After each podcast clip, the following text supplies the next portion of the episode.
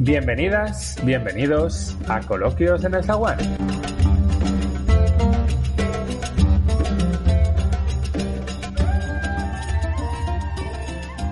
Una noche más listos y preparados para recibir varias visitas en, en, nuestro zaguán, en primer lugar, y como siempre, a mi queridísimo amigo David, ¿cómo estás? Buenas noches, Jordán, ¿qué tal estás? Pues muy bien, he estado preparando, al igual que tú, todas las sillas para recibir a multitud de invitadas que tenemos hoy en, en nuestro zaguán, ¿no es así? Así es, eh, seis protagonistas que han marcado, quieras que no, o lo quiera la gente o no, un hito en, en, la historia, ¿no? Tanto de la ciencia como de la tecnología, que iremos viendo poco a poco, iremos introduciendo una tú, una yo, ¿verdad? Haciendo esto un juego dinámico. Exacto, como ya prometimos en nuestro anterior podcast, eh, es un buen momento, siempre lo es, para reivindicar la figura de la mujer en la ciencia y en la tecnología. Y hemos decidido que el podcast de hoy va a girar en torno a, seis, siete figuras de que en diferentes aspectos de la ciencia y la tecnología han realizado grandísimas aportaciones que no siempre han sido puestas en el lugar que merecían. Entonces, bueno, pues aquí nuestra pequeña contribución para que nuestros oyentes conozcan eh, sus grandes logros y nos empiecen a sonar un poquito más sus nombres, que ya va siendo hora.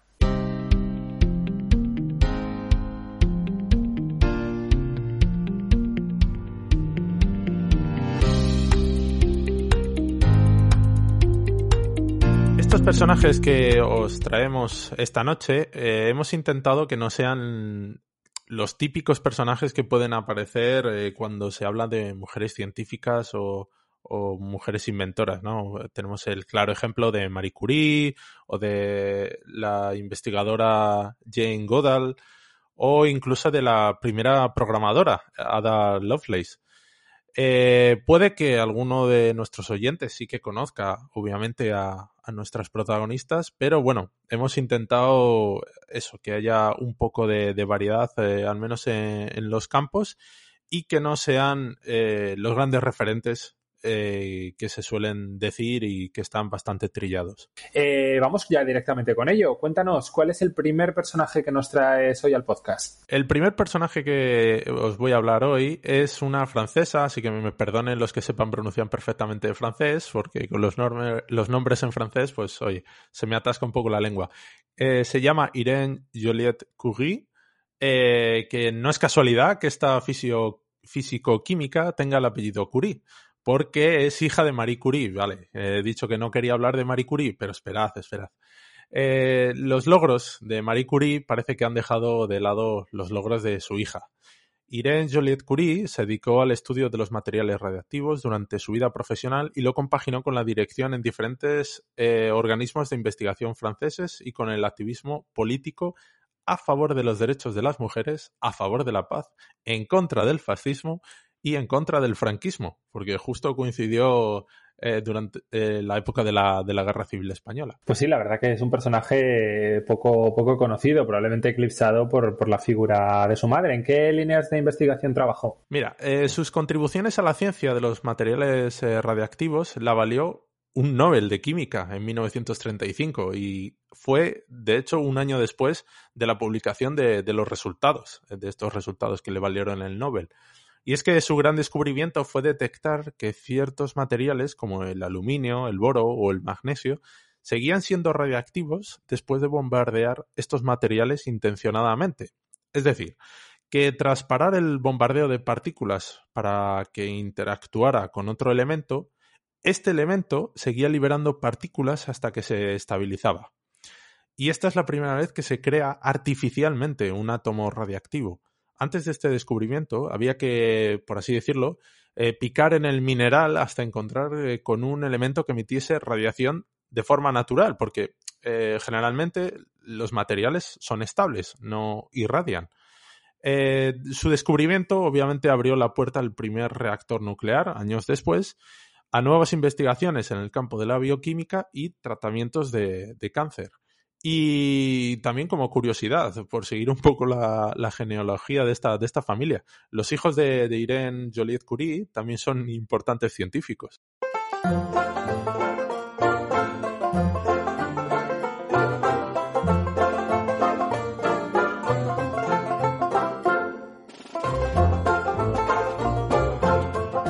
¿Qué te ha parecido mi primer personaje, Jordán? ¿Te ha gustado? Muy interesante. Además, eh, me ha sorprendido mucho, ¿no? Eh, es como una especie de dinastía de grandes científicos que, mira, eso podría ser hasta otro tema, ¿no? Dinastías de personas ligadas a la ciencia y la tecnología. Desde luego, muy, muy sorprendente, sí. Bueno, explícanos ahora, entonces, cuál es eh, tu primer protagonista. Pues lo que voy a hacer es colocarnos en un momento concreto de la historia, ¿no? Y es que a principios de la, de la década de 1950, el biólogo estadounidense James Watson y el físico británico Francis Crick propusieron su famoso, famosísimo modelo de la doble hélice del ADN, recibiendo junto con Maurice eh, Wilkins el premio Nobel de Medicina en el año 1962. Supongo que tendrá trampa, pero de momento estos nombres son todo de, varones, ¿verdad? Efectivamente. Siempre que pensamos en ADN, pensamos en Watson y en Crick, que son verdaderamente los que aparecen en todos los libros y en todos los reportajes.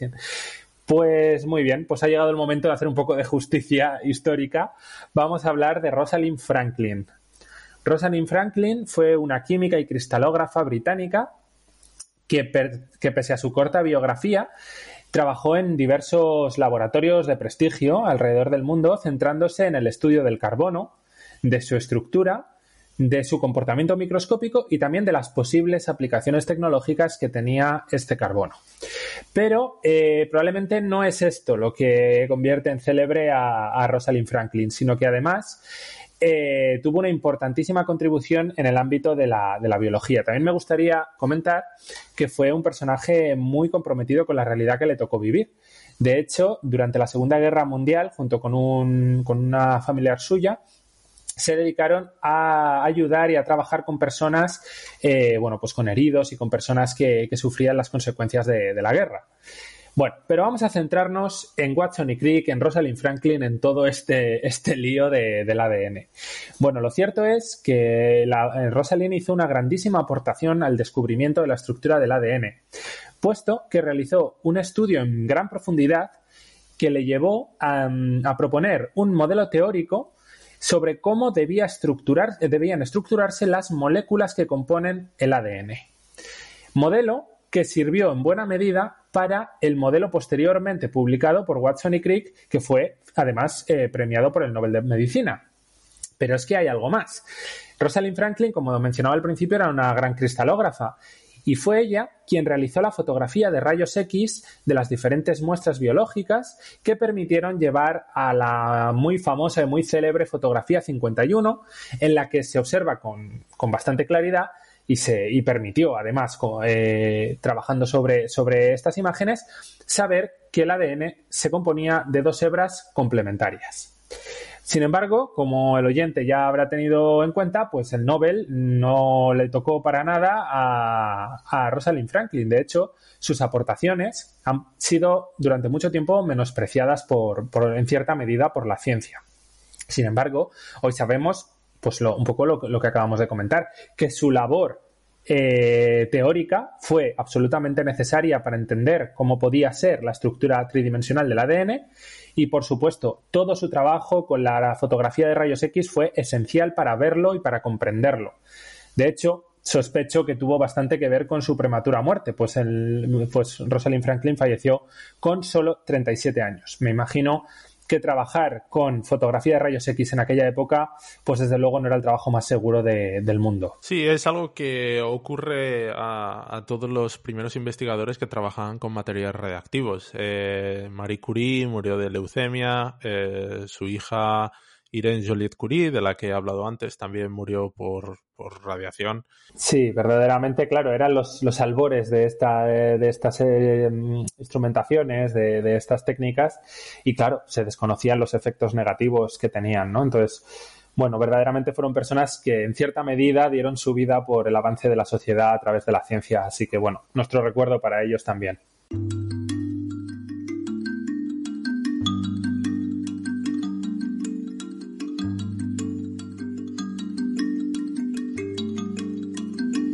Muy bien, pues ha llegado el momento de conocer a nuestra siguiente protagonista. Cuéntanos.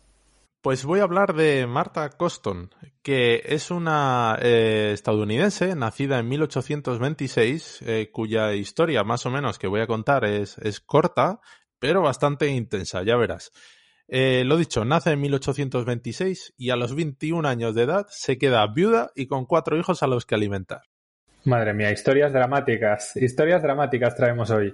Sí, eh, un poco acompañando al año que llevamos. Cuando se quedó viuda, eh, cogió los apuntes de, del que fue el padre de sus hijos y se puso a investigar, a hacer pruebas y a perfeccionar lo que sería la primera bengala de salvamento. Que al igual que vemos en las películas, eh, porque espero no ver ninguna de estas en una situación real, seria, consistía en una pistola de bengalas y en cartuchos de, que, que, después contenían diferentes colores. ¿no? Tú metías el cartucho en la, en la pistola, apretabas el gatillo y apuntabas hacia, hacia el cielo y se, se, iluminaba. El ejército de la Marina de los Estados Unidos le compró la patente y le permitió seguir fabricando estas bengalas. Además de, de la pistola y los cartuchos, eh, Marta Coston eh, patentó en 1871 la bengala con ignición mediante giro. Es decir, que retorcías el cartucho y eso empezaba a alumbrar como si fuera fin de año. Eh, pues imagínate Jordán, ¿no? Eh, la revolución que supuso sus inventos en el sistema de comunicación naval y salvando pues incontables vidas.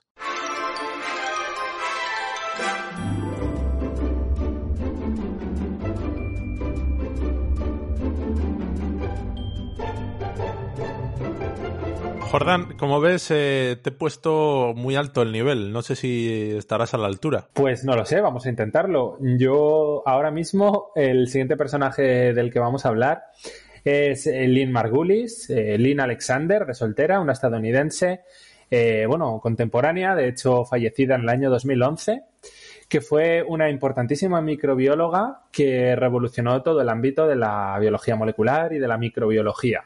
Pero antes de empezar a hablar de ella, te voy a someter a un pequeño cuestionario para poner, poner un poco a prueba tus conocimientos a nivel de, de secundaria obligatoria. A ver, dime, ¿qué tipos de células conoces? Por suerte, esta pregunta la copié en el examen. Y de aquello me acuerdo procariota y eucariota. Muy bien, muy bien. Te veo, te veo, te veo bien, te veo bien preparado. Bueno, bueno, pues como recordarán nuestros oyentes, normalmente en biología hablamos de estos dos grandes grupos de células, las células eh, procariotas, que pueden ser, por ejemplo, las bacterias, que tienen su contenido genético disperso por el interior de la célula, y luego las células eucariotas, que son células que tienen el contenido genético dentro de un núcleo y además tienen una serie de orgánulos o organelos en el interior de la célula. Son las células, por ejemplo, que componen nuestro organismo, sin ir más lejos, ¿no? Muy bien. Bueno, pues si nos fijamos en estos organelos o orgánulos que presentan las células eucariotas, veremos que algunos de ellos son bastante especiales. En concreto, podemos centrarnos en la mitocondria y en el cloroplasto. Muy brevemente y a forma, a modo de apunte para el que no se acuerde, la mitocondria es un orgánulo que se comporta como una central energética dentro de las células. Realiza la respiración celular tomando glucosa, oxidándola y generando energía para mantener la vida de, la propia célula. Mientras que el cloroplasto eh, realmente lo que hace es, debido a que tiene clorofila, realiza la fotosíntesis generando también eh, energía y liberando oxígeno. Este, el cloroplasto, lógicamente, solo está presente en las células vegetales. Bien, pues estos orgánulos, como decía, son muy especiales. ¿Por qué? Bueno, pues porque tienen su propio ADN y además, entre otras cosas, presentan su propia membrana. Bueno, pues aquí viene la gran aportación de Lynn Margulis. Ella eh, propone la denominada teoría de la endosimbiosis o la teoría simbiogénica, por la cual la mitocondria y el cloroplasto en tiempos remotos no serían otra cosa que células de vida libre, es decir, bacterias o cianobacterias en el caso del cloroplasto, pequeñas algas eh, unicelulares, que, bueno, pues vivían alegremente con una vida libre, ¿no? Estas células, en algún momento de su historia evolutiva, se encuentran con una célula más grande que, de algún modo, las eh, fagocita, es decir, las devora. Pero, en lugar de destruirlas, eh, se genera entre ellas una asociación. Una asociación por la cual la célula grande se beneficia de los productos de la célula pequeña, mitocondria o cloroplasto, y estas a su vez se benefician de la célula grande. Hasta tal punto llegó esa íntima relación entre cloroplasto o mitocondria y su célula hospedadora que perdieron su identidad propia, convirtiéndose en un organismo único, en la célula eucariota. Esto imagino que asentó unas bases científicas realmente importantes, ¿no? En este campo. Efectivamente, porque el origen de la vida sigue siendo un misterio, pero desde luego la aportación de Lynn Margulis fue trascendental para poder entender mejor cómo de una célula sin núcleo y con su contenido genético desparramado pasamos a una célula muy organizada con un núcleo y con sus orgánulos cada uno dedicado a unas funciones concretas lo que demuestra eh, bueno, pues la, creación de esta teoría de, la endosimbiosis es que Lynn Margulis tenía desde luego una visión muy sagaz que permitió no solo eh, dar el marco teórico para esta teoría, sino que además, y esto es muy importante, ella pudo demostrarlo mediante herramientas eh, moleculares lo cual, sin lugar a dudas, pues eh, complementa todavía más esta, este cambio revolucionario que, supuso su aportación a la microbiología. Desde entonces, la mitocondria y los cloroplastos no han sido vistos iguales, porque, porque sabemos o, todo encaja y, y, todo parece a que verdaderamente fueron organismos libres en el pasado y ahora, pues ahí están, formando parte de todas y cada una de nuestras células. Bueno, los cloroplastos no, que son de plantas.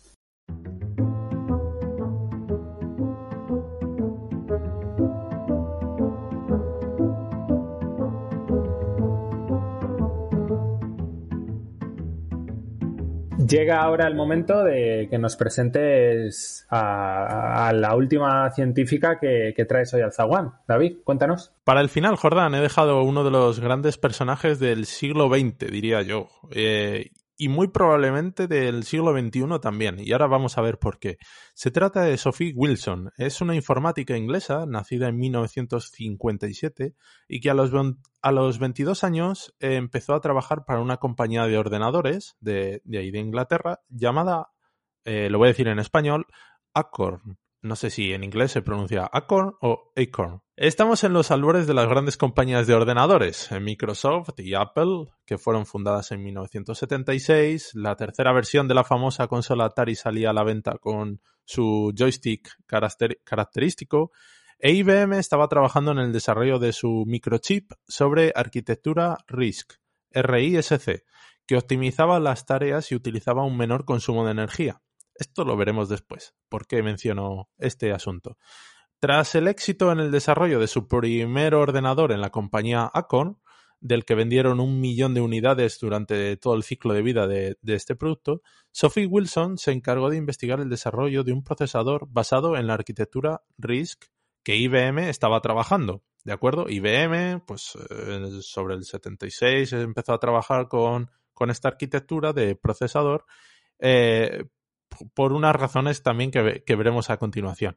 El caso es que al cabo de 18 meses, el procesador denominado ARM, basado en esta arquitectura RISC, estaba listo para su uso comercial.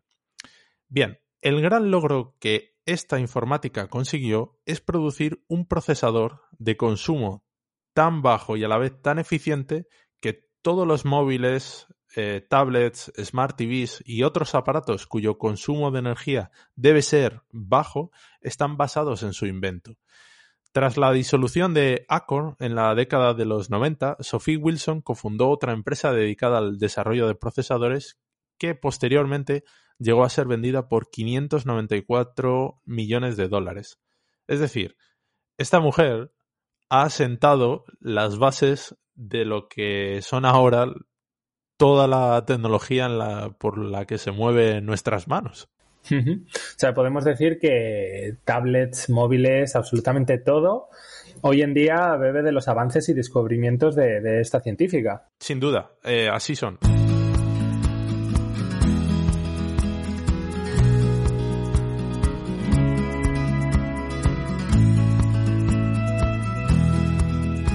La última protagonista seguro que es tan interesante como las anteriores. Cuéntanos de quién se trata. A continuación te voy a presentar no una, sino dos científicas, puesto que el descubrimiento que han realizado es un éxito compartido. Hablo de Manuel Charpentier y de Jennifer Doudna. Ambas han sido galardonadas con el Premio Nobel de Química este mismo año, en el año 2020. Eh, Charpentier es francesa y actualmente trabaja en la Universidad Humboldt de Berlín Y Dudna trabaja en el Innovative Genomic Institute de Berkeley, en Estados Unidos, y, ha trabajado muchísimo con ámbito, en el ámbito biotecnológico del ARN. Eh, hay una cosa que me gustaría aclarar en este punto y es que debido a que son unas científicas que están muy de moda, sobre todo en el ámbito pues, de las ciencias biológicas, se ha repetido mucho últimamente debido a que su descubrimiento es realmente, realmente reciente, que fueron ellas las que encontraron el fundamento biológico de la herramienta biológica CRISPR-Cas9, de la que hablaré en un minuto. Pero esto no es del todo cierto. De hecho, ellas han recibido el Nobel por el desarrollo biotecnológico de esta, de esta ruta metabólica o de esta herramienta molecular, CRISPR-Cas9. El fundamento biológico que hay detrás eh, llevaba tiempo siendo estudiado por otros investigadores, entre ellos el equipo del doctor Francisco Juan Martínez Mójica de la Universidad de Alicante. Te cuento un poco cómo funciona esto. Estos investigadores se dieron cuenta de que había algunas células procariotas, que ya hemos hablado de ellas en el podcast de hoy, que en su genoma eh, albergaban secuencias de ADN de virus. Te preguntarás, a ver, ¿cómo es esto posible? ¿Un, ADN de un virus dentro de una bacteria? Bueno, eh, tal vez nuestros oyentes ya no se sorprendan de nada después de haber hablado de la teoría de la endosimbiosis de Lynn Margulis, pero es verdad que es algo raro, algo extraño, que dentro del genoma de un organismo, en este caso de una bacteria, de pronto, ahí en medio, como perdido en mitad de la nada, aparezca el ADN de un virus. De hecho, lo que se vio es que estas secuencias eh, aparecían eh, como secuencias repetidas y regularmente espaciadas, que es lo que en su acrónimo en inglés significa CRISPR, que es la primera parte de la herramienta de la que, de la que vamos a hablar. Te cuento, te voy a explicar un poquito mejor cómo funciona esto. La cuestión es que cuando una bacteria se encuentra con un virus, lo normal es que el virus intente infectar a esa bacteria. Para eso, lo que hace es insertar su propio ADN en el interior de la bacteria, para que, haciendo uso de la maquinaria celular de la bacteria, se generen millones y millones de copias del ADN del virus, que posteriormente saldrán al exterior buscando nuevas bacterias que infectar. Este es el ciclo típico de, los virus, ¿no? Hasta ahí todo claro, ¿no? El año 2020 nos ha enseñado clases de virus, ¿eh? Totalmente. Hoy en día todo el mundo ya tiene convalidada en la mitad del máster en virología. Bueno, pues según parece y según observaron estos primeros investigadores que trabajaron en CRISPR-Cas, hay bacterias que tras sobrevivir a la infección se guardan en su genoma parte del ADN del virus que las atacó. Es un poco como que hacen la ficha a ese virus con el que se encontraron. Así, cuando posteriormente se encuentran con otro virus, tienen ese ADN de recuerdo que utilizan mm, de la siguiente manera. Digamos que cogen esa ficha donde está la descripción del virus y le hacen una fotocopia. En términos moleculares hablaríamos de que de ADN pasa a ARN. Esa fotocopia se la dan a una proteína que se llama Cas9. Y esta proteína, como si fuese un guardia jurado, se recorre la célula mirando la fotocopia. Y cuando se encuentra con un ADN que coincide con, la información que, tiene en esa fotocopia, pues directamente arresta a ese, a ese ADN, es decir, lo destruye. Es decir, se encuentra con virus que se parecen a los que ya se había encontrado previamente la célula y de esa manera la proteína CRISPR-Cas los destruye, protegiendo la célula. Increíble, ¿verdad? Genial símil que has encontrado, yo creo, para explicar eh, algo tan complicado a primera vista. Eh, lo, de, lo del guardia jurado buscando con la fotocopia, eso te ha quedado muy bien, Jordán, la verdad. Felicitaciones. En esencia, en esencia es como, funciona la ruta. La cuestión, y aquí es donde viene la increíble aportación de Serpentier y Dudna, es que ellas vieron que ese mecanismo natural que aparece de forma eh, evolutiva en algunas bacterias puede tener aplicaciones en la edición genética. Imagina que esa proteína Cas9, a ese guardia jurado, en lugar de darle la foto de un virus al que tiene que ir buscando, le damos eh, la, fotocopia de algo que a nosotros nos interesa eliminar de la célula. Por ejemplo, eliminar un gen para conocer cuál es su función. O, por ejemplo, le pedimos que lo que tiene que hacer es eh, generar una mutación controlada por nosotros para alterar a ese organismo. Bueno, pues este aquí una increíble herramienta que nos permite estudiar procesos biológicos a nivel básico, eh, estudiar el origen de las enfermedades, su desarrollo o incluso, quién sabe, si en el futuro incluso trabajar en terapia génica. Desde luego, la aplicación de CRISPR-Cas, como digo, una ruta, un, una herramienta biológica natural, la aplicación biotecnológica desarrollada por estas investigadoras acaba de venir para quedarse y revolucionar completamente el mundo de la ingeniería genética.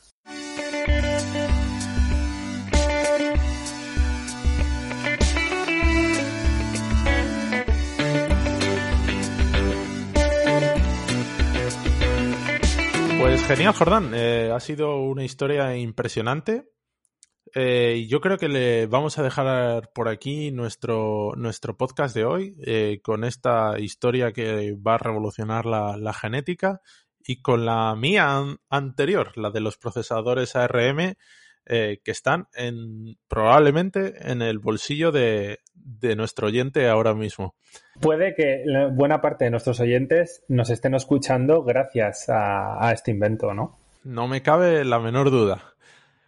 Lo dicho, Jordán, un placer como siempre. Nos vemos en el siguiente programa. Así es, un saludo a todos y animamos también, antes de despedirnos, a que todos nuestros oyentes que lo deseen puedan dejarnos sus comentarios en, la, caja de comentarios de iVoox, incluso proponernos temas que les puedan resultar interesantes para, futuros podcasts. Así podemos tener retroalimentación con respecto a, las personas que cada 15 días pues, nos dedican un, ratito a nosotros y a nuestro zaguán. Muchísimas gracias a, a todos y nos escuchamos en el siguiente capítulo. Buenas noches, Jordán. Buenas noches.